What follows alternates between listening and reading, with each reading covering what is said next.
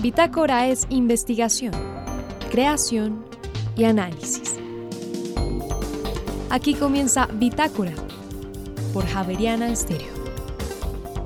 Muy buenas noches y bienvenidos a este martes de Bitácora. En esta emisión presentamos una colección de cuentos cuyos personajes siempre terminan regresando a Bogotá. Acaba de publicar el escritor Andrés Mendoza, quien conversará hoy con nosotros sobre su libro Imitación Salmona. Y más adelante, ¿qué significa ser vegano y qué tan viable es en nuestra sociedad? Las respuestas esta noche. Y más adelante, cómo enseñarle gramática de la lengua española a estudiantes bogotanos de 14 a 16 años, pues la profesora javeriana Judith Villamizar se acaba de ganar un premio en España con las estrategias que desarrolló para lograrlo. Y finalmente, la óptima implementación de los procesos logísticos en las empresas aumenta la productividad. ¿Cómo está Colombia en esta materia? María Fernanda Gutiérrez, José Vicente Arismendi, Laura del Soldaza, Juliana Sánchez y quien les habla Juan Sebastián Ortiz, estaremos con ustedes durante esta hora de Bitácora. Bienvenidos. La ciudad es el principal protagonista de un libro de relatos que tengo en la mano, em, que se llama Imitación Salmona. Su autor, Andrés Mendoza, está a esta hora en España, desde donde se conecta con nosotros. Andrés, buenas noches, bienvenido a Bitácora. Buenas noches, José Vicente. Muchas gracias por la invitación. Imitación Salmona es un libro de cuentos que tiene dos, cuatro, cinco capítulos. La mayoría son cuentos cortos pero no hay ninguno que se llame imitación salmona. ¿Por qué? No, porque mm, yo la verdad probé suerte con varios títulos eh, y algo que me, que me causa problemas es la, la, idea de cómo se pueden unificar los cuentos, porque hay cuentos que son viñetas, es prácticamente un párrafo, hay cuentos que son más extensos, eh, hay cuentos que tienen muchísima acción en cuatro páginas, hay un cuento que creo que el más largo, que es Los Invictos, tiene como 20 páginas, 30 páginas, y la acción eh, es eh, el recorrido de dos amigos por el centro de Bogotá. Entonces, una preocupación que, creo que comparten los cuentos es esa relación con la ciudad. Eh, Allá iba yo, pero además no solamente con la ciudad en general, sino con Bogotá específicamente. Con Bogotá, sí. Sí, porque así como hay cuentos eh, que ocurren por fuera de Bogotá, pues la mayoría sí ocurren en Bogotá y los que no terminan teniendo algún tipo de relación con Bogotá, eh, ya sea porque son personajes que están buscando huir de Bogotá o porque están lejos de Bogotá y todo lo ven eh, comparando con su vida en Bogotá, entonces ese, esa relación con la ciudad, esa relación con Bogotá es muy fuerte y yo siento que Salmona se vuelve un personaje muy importante para, para esa suerte de, de tono que toman en común los cuentos. Eh, siento que el tipo de personajes pues eh, nace también de, de la ciudad, de, de, la Bogotá en la que yo vivo, en la que yo he crecido y, y algo con, la que, con lo que yo asocio a esta ciudad es la cara de los edificios que buscan copiar el estilo de Salmona, pero mal, como ese estilo con el que nos quedamos atrapados, pero, pero ya se vuelven es copias, se vuelven es copias estos edificios gigantes eh, diseñados por ingenieros, supongo, que son cajas eh, de ladrillo, prácticamente rectángulos perfectos, enormes. Entonces, bueno, de ahí, de ahí sale como ese, ese tema que creo que se puede ver en el tono de los cuentos del tipo de personajes de los cuentos de, de esa ciudad, de esa ciudad en particular. son eh, muchas Bogotás, pero esa es, creo que es en la que yo eh, más me he movido. Andrés Mendoza es el autor de un libro que se llama Imitación Salmona y en este caso Salmona hace relación a este famosísimo arquitecto Rogelio Salmona, cuya obra le, le, le dio un carácter muy especial a la ciudad. Si alguien tiene alguna duda, Bastaría con mencionar simplemente las torres del parque o, la biblioteca Virgilio Barco para formarse una idea del, tamaño del impacto que tuvo él. Algunos de los temas de estos cuentos, que son muy bien escritos, son el tiempo, el luto, la pérdida, la memoria, las formas más cotidianas y sutiles que adopta la violencia. Andrés, usted es una persona muy joven para haber escrito un libro con esta riqueza temática. Eh, bueno, muchas gracias, me, me halaga. Mm, sí, pues creo que el libro también recoge muchas preocupaciones en el fondo que tengo sobre, sobre la vida, sobre el tiempo, sobre la muerte, sobre la enfermedad, eh, sobre la memoria. pero también en un, nivel más em, explícito, más textual, pues hay temas que, em, que me gustan mucho y que tienen que ver con mi cotidianidad, eh, las bicicletas, el paseo a pie.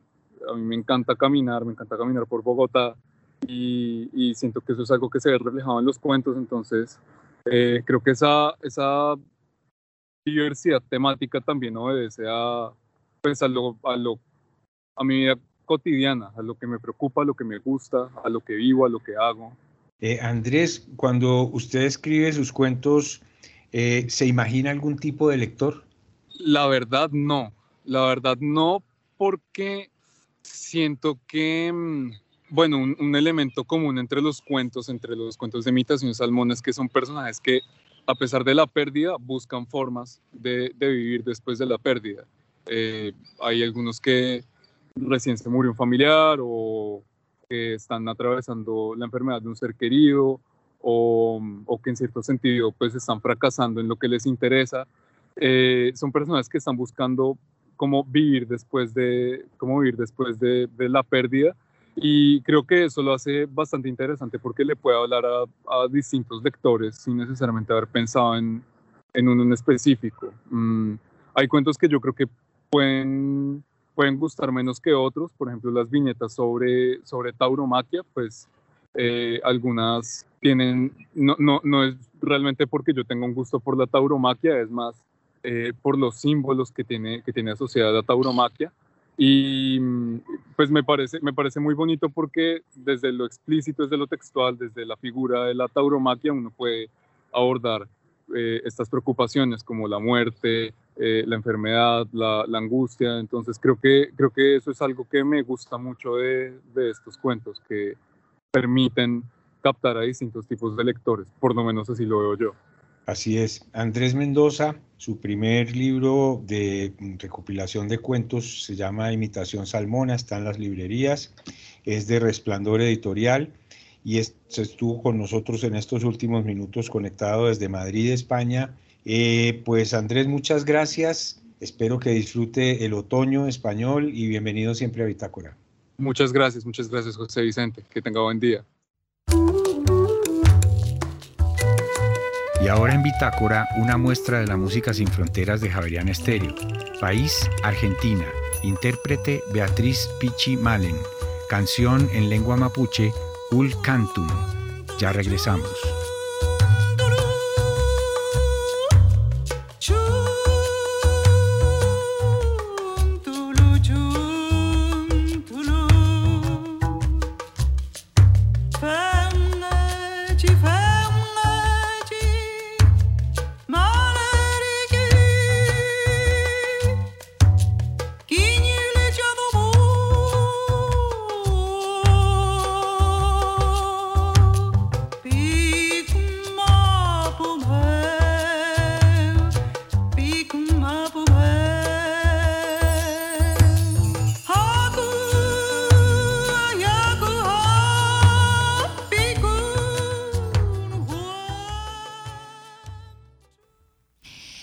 Ser vegetariano y ser vegano eh, yo no sé si es una moda, yo no sé si es reciente, yo no sé por qué lo estamos oyendo tanto. Eh, el profesor Camilo Prieto Valderrama, él es médico eh, de base, pero tiene una maestría en filosofía y tiene varios estudios, y, pero está trabajando actualmente como profesor en cambio climático y salud ambiental aquí en la Universidad Javeriana en la Facultad de Ingeniería.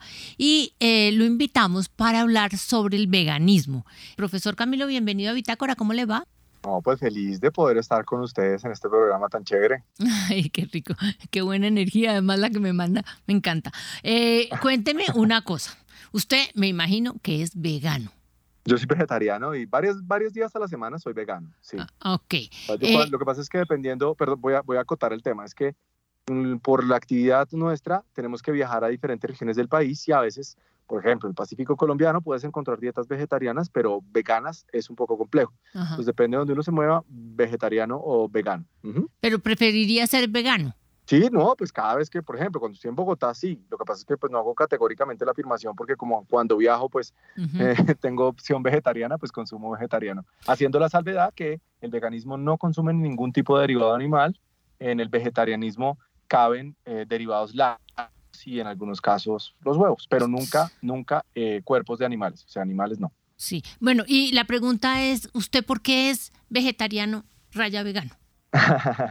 Bueno, a mí eh, lo que inicialmente me movió mm, realmente fue el impacto ambiental de las dietas eh, ricas en derivados animales y empecé a buscar algunas estrategias para a través de, del consumo alimenticio, cómo podría tener un buen balance nutricional, reduciendo mis emisiones de carbono y también reduciendo el impacto ambiental de la misma.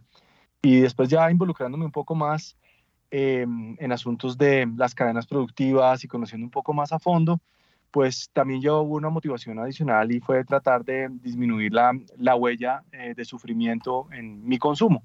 Y, y, por esa razón, pues he optado por, por esas dietas con las que pues me siento muy feliz, saludable y tranquilo además. Acláreme esa frase, huella de sufrimiento en su consumo. Sí, lo que pasa es que, mira, quiero partir de, quiero partir de, hay una, hay una, quiero partir de una expresión, no es, mi, no es mía, es de Ernst Junger, eh, él dice, dime cuál es tu relación con el dolor y te diré quién eres. Yo me he sido un poco atrevido a reformularlo un poco y es, dime cuál es tu relación con el dolor de los otros y, te diré quién eres. Las cadenas productivas de alimentos generan un sufrimiento muy importante, eh, particularmente, por ejemplo, las cadenas productivas de cerdo, que, en las cuales estos animales deben crecer en espacios individuales, en jaulas individuales, eh, toda su vida tienen unas vidas supremamente cortas, igual como ocurre con, con los pollos. Em, y evidentemente, pues mm, ahí hay una marca profunda de sufrimiento. Hay unas estrategias pastoriles que buscan reducir el sufrimiento de que son sometidos los animales, son bien interesantes, cada vez más populares en el mundo. Pero mm, tú mencionabas algo al inicio y decías, oye, yo no sé si esto es una moda o no, y quiero aclarar que no. De hecho, la corriente vegetariana más antigua y vegana del planeta, principalmente vegetariana, es de la India. Eh, es una corriente religiosa, son los jainistas. Eh, estamos hablando de más de 20 siglos, cuando eh, su líder espiritual del momento, Mahavira, les dijo, mire, hay estos parámetros por los cuales debemos cambiar nuestra dieta. Y principalmente estaban relacionados con la reducción del sufrimiento y la protección de la vida. Ese es un enfoque que lleva más de 26, como les digo, más de 20 siglos y, y aún es vigente. Entonces, Pueden existir muchas razones, ¿no? Para que uno modifique su dieta. Incluso hay personas que la modifican por razones de salud, ¿no? Sí, sí, sí, yo la entendería un poquito más por razones de salud, porque me parece, es decir, estamos rodeados eh, de, de, de, animales, estamos rodeados de un medio que no le ayuda mucho a la gente a ser vegetariana o vegana, eh, empezando por cómo se cocina. Pues sí, uno le pueden eh, eh, preparar algo con aceite vegetal, pero también se lo preparan con aceite animal y nadie le dice. los, Que, los quesos, es decir, los derivados de animales, los derivados alimenticios de animales, pues son, son muy fuertes. Entonces me parece que es vivir un, un poquito como en contravía de lo que la, el medio le da. Bueno, puede ser un poco así. Digamos que yo lo veo como una reafirmación de la, de la individualidad y tal vez puede ser un poco también de, de, una reafirmación de una actitud un poco rebelde, ¿no? En cuanto a lo que te ofrece el mundo y en cómo, cómo decidir tu consumo y cómo construir tu vida, ¿no? Porque la vida fundamentalmente se va construyendo en la medida en que decidimos, en la que optamos por una elección u otra. Eh, mm, como te lo decía, mi perspectiva no es religiosa, entonces eh, por eso puedo fluctuar entre vegano, vegetariano, pero siempre buscando hacer un, mejor esfuerzo, un mejor esfuerzo posible. Se los pongo, por ejemplo, en términos de, emisiones. Comparando, eso que voy a decir es un dato de promedio global, porque las cifras país pueden ser un poco diferentes, pero lo hablo en un contexto global. Consumir pollo emite siete veces menos CO2 que consumir carne de res. Y consumir leguminosas emite 50 veces menos CO2 que la carne de res. Y eh, a veces se habla engañosamente que las proteínas vegetales, por ejemplo, no contienen eh, proteínas de adecuada calidad, que no tienen aminoácidos esenciales. Esa es una afirmación imprecisa, puesto que muchos derivados vegetales, como por ejemplo son la soya, como son los garbanzos, como es el amaranto, las semillas de cáñamo, incluso la quinoa y algunas variedades de frijol, contienen todos los aminoácidos. Lo que pasa es que sí, la proteína vegetal no se absorbe de la misma manera, es cierto, pero evidentemente nos puede dar una, una muy buena fuente eh, de proteína. Entonces ahí uno puede empezar a tomar decisiones en las que de pronto las personas dicen, oiga, yo no, pues yo no quiero ser vegetariano, no me interesa. Bueno, pues existen alternativas interesantes como es la dieta dimetariana y hay personas que unos días ser vegetariano, otros días comer completamente corriente y así, intercalando uno otro día. Y esos esfuerzos de consumo son importantes porque nos ayudan, eh, sumando, sumando los esfuerzos individuales, a ir haciendo algo genial que es precisamente reducir huella de carbono y además de eso también eh, eh, impacto ambiental. Y un último punto que quisiera decirte, mira que yo creo que cuando uno tiene tantas posibilidades como las que señalas y uno trabaja en la autocontención, es decir, decidir no hacer algo a pesar de poder hacerlo, es simplemente pagar por eso y ya, decir, no, no quiero hacerlo. Ese ejercicio de autocontención es tal vez de las mejores estrategias que hay para hacer una gimnástica de la virtud y en trabajar en cada vez eh, tener nuestros espíritus más, más fuertes. Sí, yo también siento que detrás de esas actitudes veganas o vegetarianas muy, muy fuertes hay una situación espiritual involucrada. No solamente está el, la comida, tiene detrás eh, algún componente espiritual. Total, total, sí, yo diría, y cuando hablamos de espiritual quiero trascender a, o sea, es decir, no, no pegarme específicamente a una religión en especial, no. sino como a una atención hacia lo interior hacia lo concernido. ¿sí? Eh, fíjate que en esto quiero, quiero traer a Epicuro, pues bueno, en toda la, vamos en todas las disertaciones que nos traje Diógenes, sobre el Diógenes Laercio, y es como mirar qué tan legítimo puede ser un placer. Y precisamente esa legitimidad del placer va ligada a ese dolor que puede atravesar obtener ese placer. Voy a ir a un ejemplo antiguo, por ejemplo, la esclavitud, ¿no? Tener de personas eh, importadas desde otras regiones del mundo a que trabajen gratis, a ser explotadas, no tener que pagarles nada y a expensas de eso construir imperios y riquezas, imperios azucareros como en su momento lo hizo, lo hizo Brasil, pues uno dice en términos de rentabilidad buenísimo. Y, y seguramente para algunos muy placentero, pero qué tan legítimo es ese placer, qué tan legítimo, por ejemplo, es que se consuman determinados tipos de chocolates que son producidos en regiones del planeta donde hay explotación infantil, qué tan legítimo es ese placer de consumir agua carbonatada importada desde Italia, eh, pues porque sí es eh, eh, un privilegio poder hacerlo y se puede pagar, pero ¿será legítimo ese placer o qué carga y qué impacto hay detrás de esa cadena productiva y de esa decisión que yo estoy tomando? Entonces en eso sí me alinearía en que si asumimos eso espiritual como eso concernido, algo personal y ese ejercicio interior, sin duda por ahí, por ahí hay un camino de conexión con el veganismo y el vegetarianismo. ¿Es muy caro ser vegano o vegetariano? Todo el mundo dice que es muy costoso. no, para nada, pero para nada. Mira, es que hay un error en confundir estas dietas con el consumo de alimentos orgánicos. Por ejemplo, me dicen, no, es que la mejor estrategia para ser amigo del planeta entonces es consumir orgánico. No, eso es falso. Quiero contarles un ejemplo. Pensemos en el café orgánico. Para que un café orgánico tenga un sello de orgánico, esos sellos de orgánicos de los cafés implican que 30% de la producción es orgánica, pero 70% de la producción no está obligada a ser orgánica, ¿no? Quiero hacer esa, esa aclaración. Y usualmente los, los, alimentos orgánicos son mucho más caros. Claro, hay mercados locales que, eh, y mercados campesinos que producen orgánico y a muy buenos precios, maravilloso. Pero ¿qué ocurre? Que cuando pensamos en estas etiquetas de saludable y, entonces ir a los escaparates de los supermercados a buscar lo saludable, eso es un error. ¿Cuál es la mejor estrategia para bajar emisiones, para que el consumo adicionalmente eh, esté relacionado con una economía justa y que además de eso no impacte el bolsillo? Pero voy a resumir en esta analogía. Se llama la, le ha bautizado la economía de la teta, que hace referencia a la lactancia materna. Entonces, si uno piensa en la lactancia, que es un, la lactancia materna es un proceso en el que hay un envase, un empaque reutilizable N veces y que adicionalmente puede suplir otro tipo de funciones. Segundo, entre la que hay una proximidad entre el consumidor y el productor. Entonces, cuando yo consumo local, cuando compro local, cuando busco lo que está de temporada, estoy generando esa proximidad. Tercero, hay un alto valor nutritivo en el alimento que estoy consumiendo. Entonces, alto valor nutritivo no es que porque en el escaparate aparece que dice que es comida saludable, no. es verificar su contenido. Y entre menos proceso tenga, entonces menos más se aleje de un ultraprocesado, seguramente más saludable va a ser.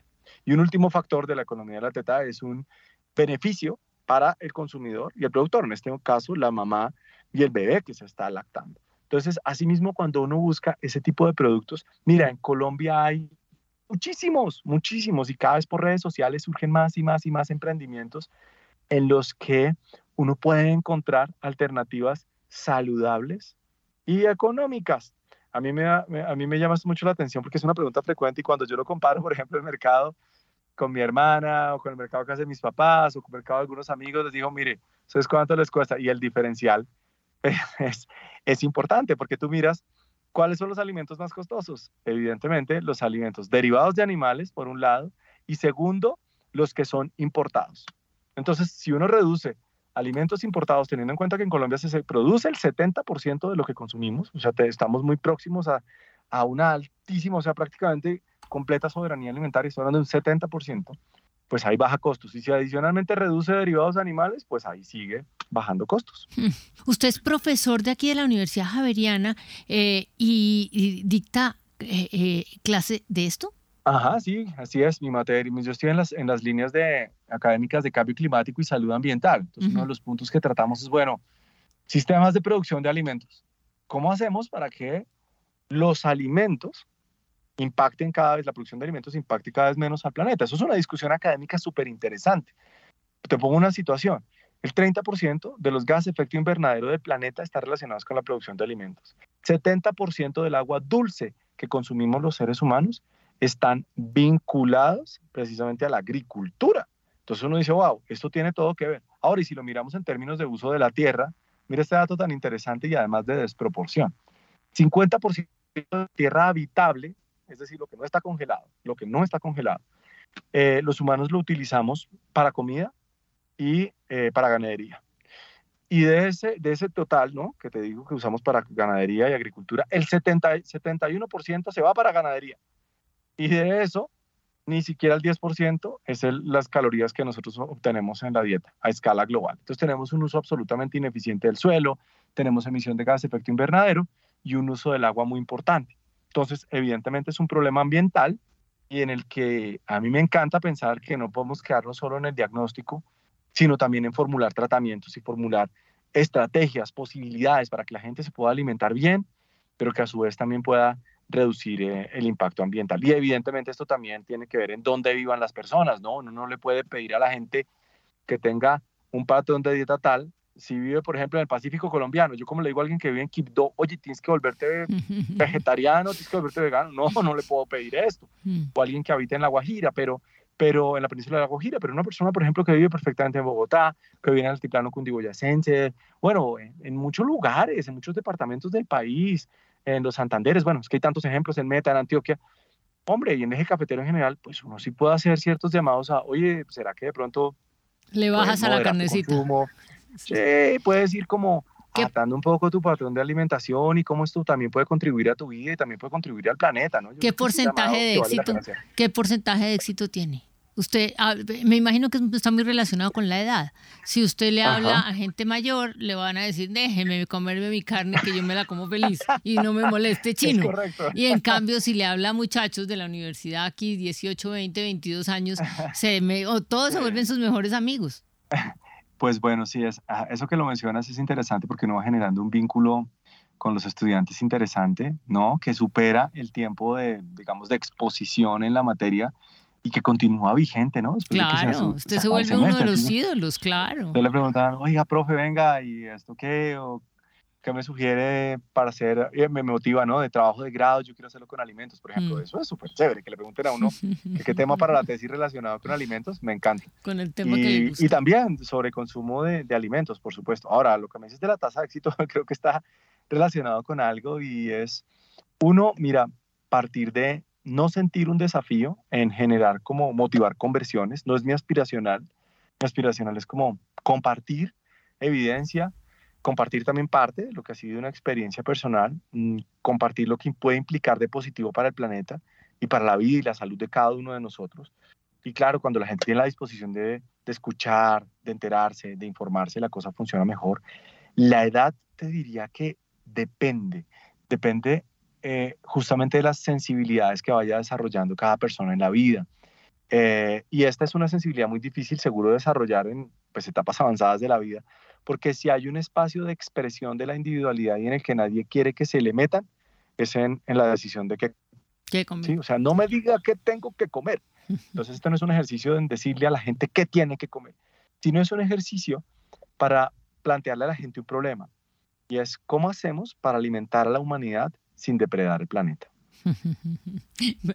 Profesor Camilo Prieto, es usted muy amable. Creo que en su eh, segunda vida va a ser coach de alimentación y coach de cambio climático, porque la verdad con la energía y con toda esta fuerza con la que nos está convenciendo, hasta yo ya estaba pensando que de pronto el pedacito de carne de hoy no me lo iba a comer. Eh, le, le agradezco mucho. Muy interesante, porque uno siempre ha pensado, es decir, no ha entendido del todo el veganismo, no le da la importancia que usted le está dando, pero es una importancia muy válida. Por eso le agradezco mucho este rato que me dio y ojalá que la logremos. Ustedes, no, ustedes muchas gracias. Solo quisiera dejar una última frase de reflexión y es que ojalá que busquemos que nuestra medicina sea nuestro alimento y que a su vez nuestro alimento sea medicina para el planeta. Creo que esa reformulación del principio hipocrático nos puede ayudar mucho a nosotros y también en general a la vida en el planeta. Mil gracias por la invitación. Que así sea, muchas gracias. En Javeriana Stereo, el trino del día.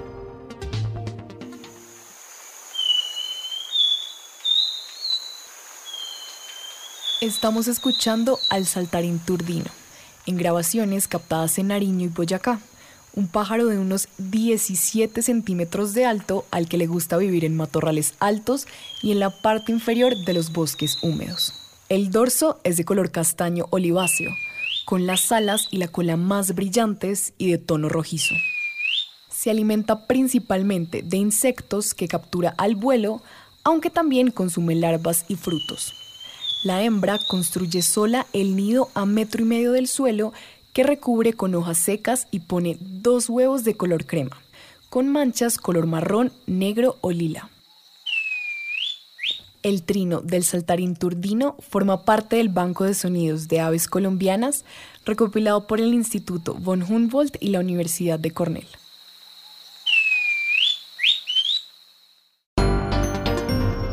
Bitácora es investigación creación y análisis. Bitácora. De lunes a jueves de 8 a 9 de la noche por Javeriana Stereo.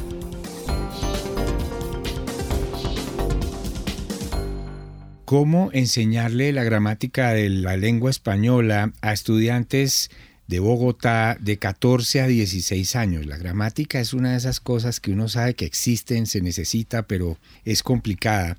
Pues la profesora Judith Villamizar, de aquí de la Universidad Javeriana, de la Facultad de Comunicación y Lenguaje, desarrolló unas prácticas docentes y se acaba de ganar un premio en España a raíz de, ese diseño. Profesora Villamizar, buenas noches, bienvenida a Bitácora. Buenas noches, José Vicente. Muchas gracias. Eso de enseñarle, usted durante ocho años le estuvo enseñando gramática a jóvenes de un colegio distrital. Sí, señor. Es un colegio que está ubicado en la zona cuarta, que se llama, tiene un nombre muy javeriano, se llama José Félix Restrepo, se llama el colegio. Ya, ¿y está en qué parte de la ciudad?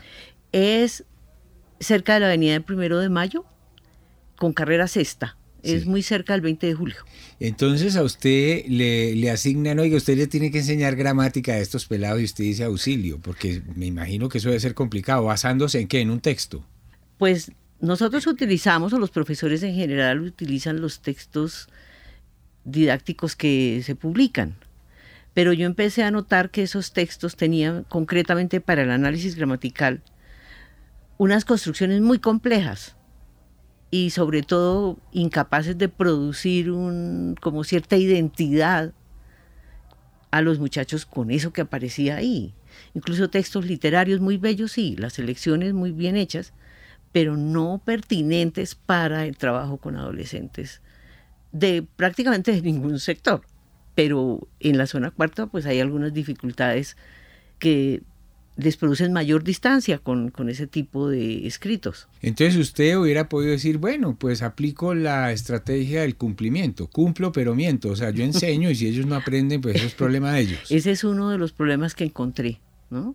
Que no solamente los chicos no, no empatizan con, con la gramática, sino que hay muchos docentes que incluso le sacan el cuerpo, como decimos vulgarmente, a enseñar ciertos asuntos.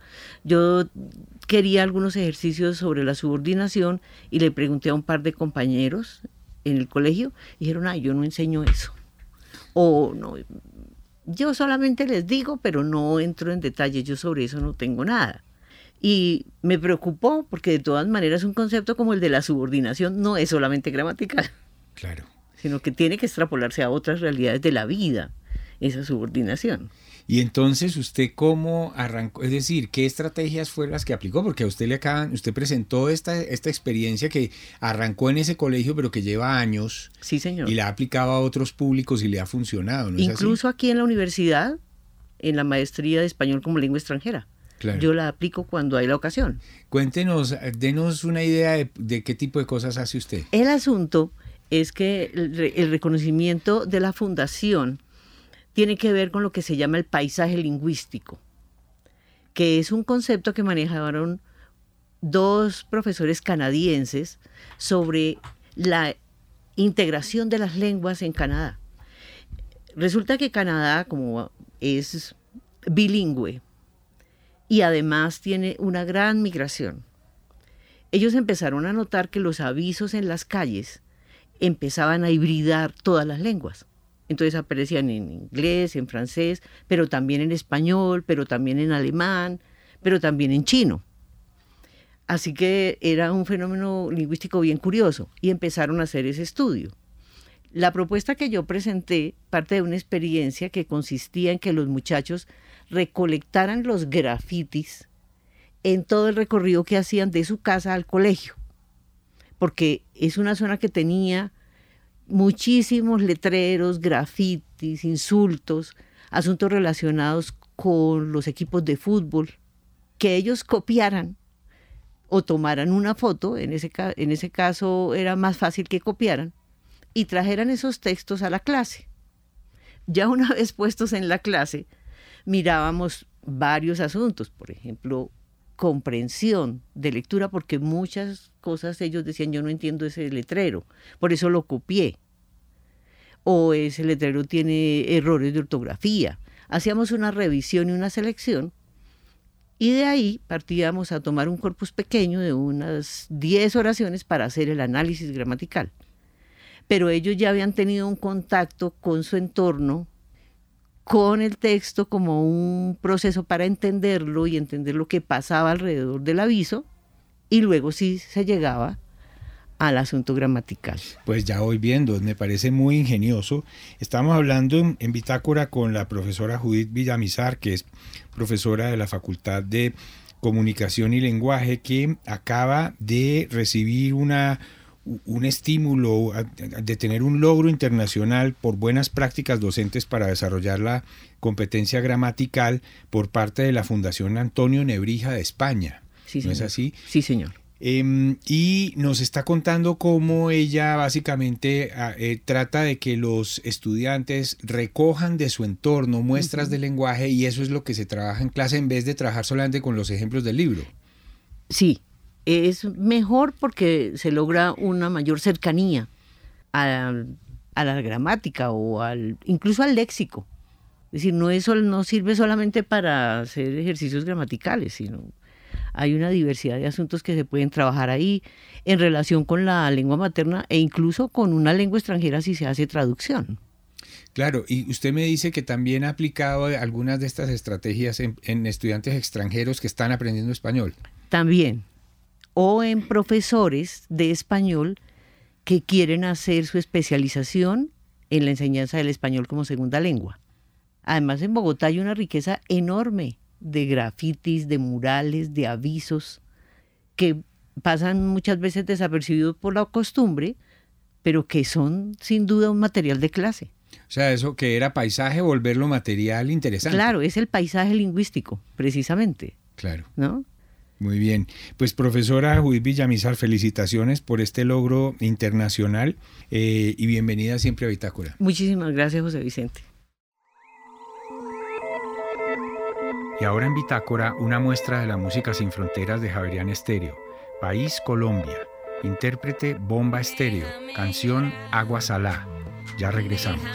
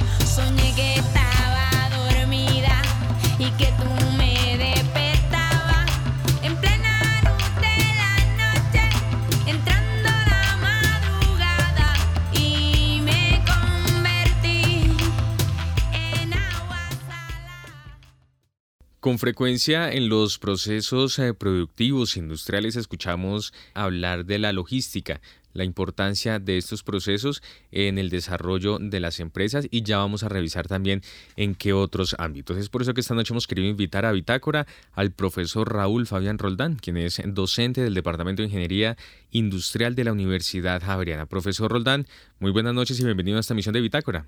Buenas noches, muchas gracias por la invitación muy contento de estar acá con ustedes acompañándolos en el programa de hoy. Muy bien, bienvenido profesor Roldán. Eh, hablamos mucho de logística, hay empresas eh, dedicadas incluso a los procesos eh, logísticos, pero en sí, ¿cuál es la definición y cómo se podría entender la logística en estos procesos? Ok, la logística son todos los procesos que ayudan en el poder llevar un producto desde su concepción, desde su fabricación hasta el cliente final. Es una serie de procesos que muchas veces no, no generan valor para, para el cliente como tal. Por ejemplo, el transporte, el transporte de un producto de un lugar a otro. Y en la medida que las empresas no puedan gestionarlo adecuadamente, es un costo que deben de asumir o si se lo trasladan al cliente, pues es, un, es un producto que puede no llegar a ser competitivo. Por eso es muy importante que los procesos logísticos, como la distribución de los productos, eh, se haga de una manera apropiada para eh, lograr que el producto llegue al cliente en el momento oportuno, con la calidad adecuada y de acuerdo a los requerimientos que el cliente está eh, necesitando. Si una compañía la gestiona mal, el producto puede encarecerse y hace que pues, la empresa no sea competitiva en el mercado. Muy bien, profesor eh, Roldán, eh, mencionó usted el tema, el tema del transporte y es bastante claro este ejemplo. ¿Qué otros podemos eh, compartir con nuestros oyentes? ¿Qué otros procesos logísticos existen en general en las empresas? ok, hay muchos procesos logísticos que se pueden tener en cuenta eh, por ejemplo, en la consecución de las materias primas, eh, todo lo que tiene que ver con los proveedores que eh, dan materias primas o productos a una empresa. Esos proveedores, pues debe, debe garantizarse que estos proveedores traigan en los tiempos adecuados los requerimientos que se necesitan para poder generar un producto o poderlo entregar a, lo poderlo entregar a los diferentes eslabones de la cadena de suministro.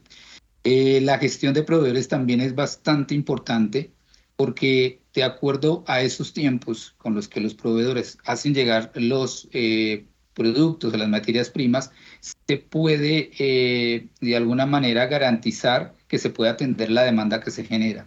Entonces, sobre todo en los procesos de producción, al tener clara la, la demanda, eh, ya sea determinística o ya sea por medio de pronósticos de demanda, y luego la consecución de los requerimientos eh, hacia los proveedores, por parte de los proveedores, eh, se puede llegar a atender la demanda. Entonces, otro de los problemas importantes dentro de la logística es precisamente esa gestión de proveedores para poder responder a la demanda que se presente. yo generalmente estoy involucrado en la parte de distribución en la parte del el inventario, por ejemplo, y en la parte y en la parte de eh, el ruteo y la distribución. Eh, los eh, procesos logísticos tan solo se, se, realizan y se tienen en cuenta en las empresas que hacen productos o también en empresas que prestan servicios como tal. Ok, sí, excelente pregunta. en cualquier tipo de empresa, eh, tú has dividido muy bien las dos tipologías eh, básicas, que son eh, las que se encargan de, productos tangibles como tal y las que son de servicios. En ambas existen procesos, procesos logísticos. los procesos logísticos pues están en medio de todos los, de todas las actividades que se tienen en una organización. por ejemplo, desde eh, una simple reunión que se haga con eh, un grupo de interés en, en, una empresa, ahí está involucrada la logística. En qué lugar se van a atender a, estos, a estas personas, que el salón esté adecuado, que la información que se va a presentar sea adecuada. Entonces la logística está presente en todos, en todos los, los elementos. Eh, en todas las, está en medio de todos los procesos que debe hacer una organización. Eh, es por eso que algunas veces no se, les da, no se le da la importancia adecuada, pero es transversal a cualquier tipo de operación en, empresas, tanto de, fabricación de productos como eh, aquellas que se dedican a los servicios. Eh, mi énfasis, como te decía, es más que todo en aquellas donde eh, se trabajan con productos físicos que van de un lugar a otro en las cadenas de abastecimiento. Profesor Roldán, hay una industria que ha tomado mucha fuerza y que ha tenido muy buena acogida también en el público y es la industria cervecera, ¿no? Y esta eh, industria cervecera incluso artesanal. Eh, en este caso es eh, también, yo creo que es un ejemplo clarísimo de optimización, por ejemplo, de los procesos, de la optimización de los mismos gastos, de los costos. es muy relevante el proceso, los procesos logísticos en el desarrollo de la industria cervecera. Correcto. Eh, nosotros aquí en la Universidad Javeriana, por medio de eh, algunos eh, proyectos, proyectos de grado de los estudiantes de ingeniería industrial, hemos podido acercarnos un poco a la industria cervecera y proponer soluciones a los problemas logísticos que ya se presentan. básicamente, problemas que están relacionados con el inventario y con el ruteo. Aprovechando mis estudios doctorales en este campo de problemas de inventario de ruteo, empezamos a realizar una serie de proyectos en la Universidad Javeriana, donde tuvimos la posibilidad de tener un contexto real, donde eh, estos problemas quedan un poco académicos, se empiezan a, a moldar, se empiezan a acoplar a un problema real. Y en ese, en ese contexto, los estudiantes pues tienen la oportunidad de ofrecer soluciones con su ingeniería industrial, eh, aplicar políticas de inventario, te decía que están relacionadas con inventario, y también eh, proponer estrategias de ruteo. Desde estructuras de ruteo muy rígidas y eh, traídas a partir de modelos matemáticos hasta soluciones muy creativas por medio de algoritmos que los mismos estudiantes van aprendiendo a lo largo de, su carrera. Y es muy pertinente porque al hacer los estudios con estos contextos se puede observar que hay reducción en costos, que se pueden eh, optimizar o se pueden mejorar las alternativas que han venido trabajando las empresas y eh, pues para ellos es muy, eh, digamos, gratificante o es muy, muy buena la oportunidad de aplicar otras formas de desarrollar el problema porque les es, eh, es, significa que van a ahorrar, sobre todo eh, en costo, que es, digamos, por ahora la primera métrica que, que se trabaja. Pero la idea es que los proyectos también permitan trabajar hacia eh, la reducción, por ejemplo, de la huella de carbono. hacer eh, que los, estos tipos de, de, de, problemas logísticos tengan un menor impacto en el medio ambiente y también, ¿por qué no?, que tengan un menor impacto social tanto social en, en, en, cuanto a las personas involucradas en la logística dentro de las organizaciones, pero también aquellas que están por fuera y que eh, de alguna manera eh, quisieran que ese impacto social fuera, fuera, fuera menor. Eh, las comunidades, las personas que están alrededor de las diferentes ciudades, pues que puedan tener una menor afectación por los servicios y por el producto que, se, está, que se está llevando, eh, digamos, y por medio de estas operaciones logísticas. De acuerdo. ¿Qué tan disciplinadas son eh, las empresas en Colombia en general en relación con los procesos logísticos? ¿Estamos en un buen nivel? ¿Todavía hay muchos desafíos por enfrentar? ¿Cómo es este panorama?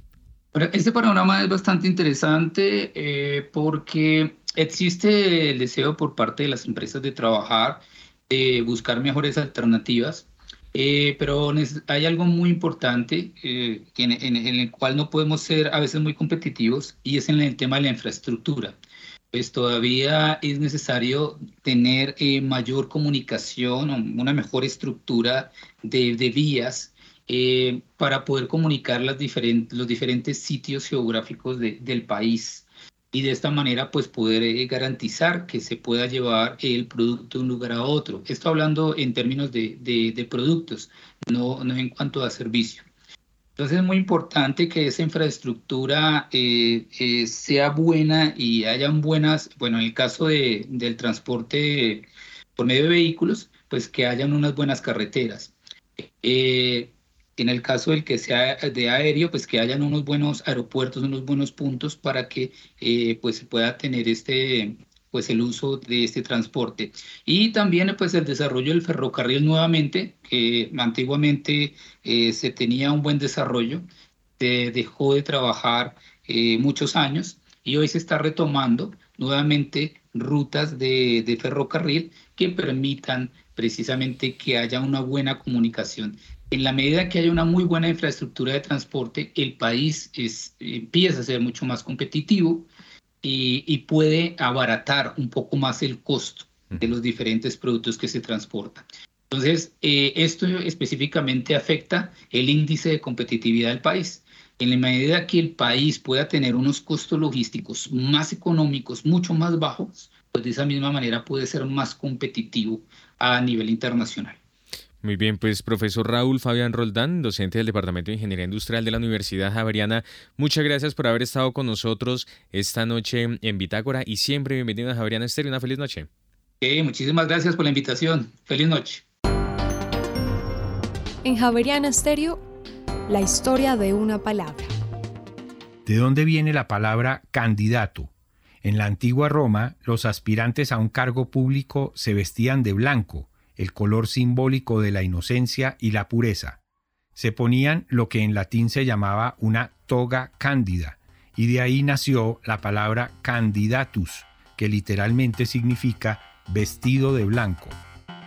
Y antes de finalizar esta emisión de Bitácora, les tenemos tres recomendaciones culturales para que ustedes se programen con nosotros durante la jornada de mañana. Iniciamos a las 4 de la tarde con diseño e impresión de juguetes inspirados en la biodiversidad colombiana. Durante el mes de noviembre, la Sala Labco estará celebrando la biodiversidad de Colombia, en especial de la sabana de Bogotá. La idea es aprender los principios básicos para diseñar objetos en 3D, los parámetros básicos de impresión en tercera dimensión y los criterios para el diseño de un juguete recuerde desde las 4 de la tarde en la sala Labco de la Biblioteca Pública Gabriel García Márquez. Y por otro lado, a las 7 de la noche se realizará el conversatorio El cine y yo, esto con el fin de que personajes de diferentes campos dialoguen sobre las películas que los han influenciado. En esta ocasión estará como invitado el líder chocuano y sobreviviente de la masacre de Ojayá, Leiner Palacios, un defensor de los derechos humanos y la dignidad de las víctimas de la guerra en Colombia. Dialogará con el periodista Julio César Guzmán sobre su relación con el cine y las películas que lo han influenciado, desde las 7 de la noche en la sala capital de la Cinemateca de Bogotá. Y finalmente a las 7 y 30 de la noche se presentará la obra Guadalupe, años 50 una historia creada en 1975 inspirada en varios estudios sobre las guerrillas del llano con el fin de hacer parte del inicio de las primeras mesas de negociación en San Vicente del Caguán. Mañana a las 7 y 30 de la noche en el Teatro La Candelaria. Y así llegamos al final de esta misión de Bitácora. Ustedes muchas gracias por haber estado con nosotros. Los invitamos a que continúen en Javeriana Estéreo. Ya está listo Simón Calle y Conexiones. Que tengan todos ustedes una feliz noche de martes.